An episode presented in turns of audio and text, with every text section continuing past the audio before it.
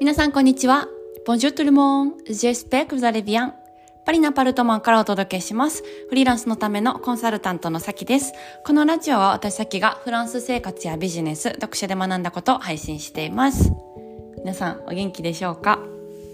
え、週末ですけどもいかがお過ごしでしょうか？はい。あの、限界突破2023年の企画、えー、ライブ、ズームともに参加してくださった皆さん、どうもありがとうございました。すごい熱い空間でしたよね。はい。あの、ライブはね、たくさん人が来てくださって、うん、あの、濃厚な1時間半に、はい、なりましたし、えー、ズームでね、1週間、あの、共に過ごしたメンバーは、もう本当に深く深く話して、あの、みんなもう、その1週間ですぐ行動に移ってて、いや、やっぱ、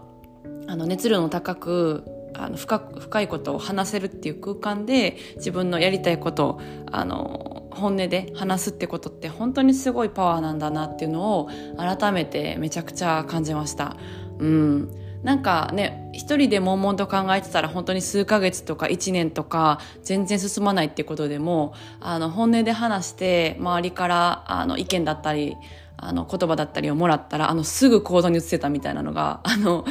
やっぱりすごいなってうん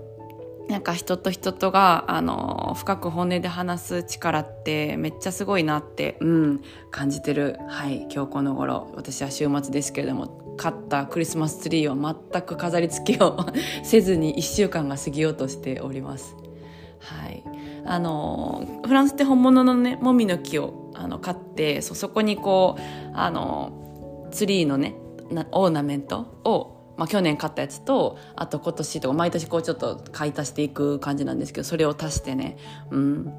あの飾り付けをするっていうのがもう全然何も進んでなくてあの裸のもみの木 まあまあデカめのやつずっと家にあるって感じなんで今日こそやろうと思ってます。えー、今日のポッドキャストのテーマなんですけれども大事な、えー、人が、えー、成長のブロックになることがあるっていう話をしたいなと思います。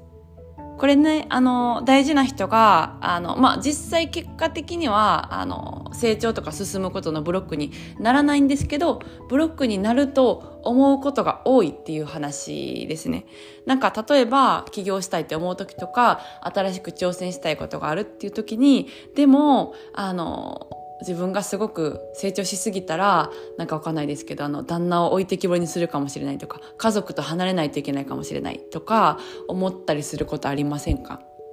うん。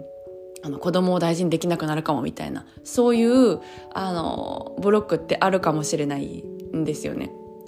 で、まあ、これって本当にこう大切な人だからこそあのすごく気になっちゃうからなかなかねえーと、大事にしたいからこそちょっと新しいことやりにくいってことにもなるかもしれないんですけど実際はあの事実としては本当にそんなことないんですよねもうやり方次第っていう感じだと思います。うん、あの大事にしないやり方もありますしそれってでもうんその新しい挑戦が悪いんじゃなくて新しいことするにあたってなんかその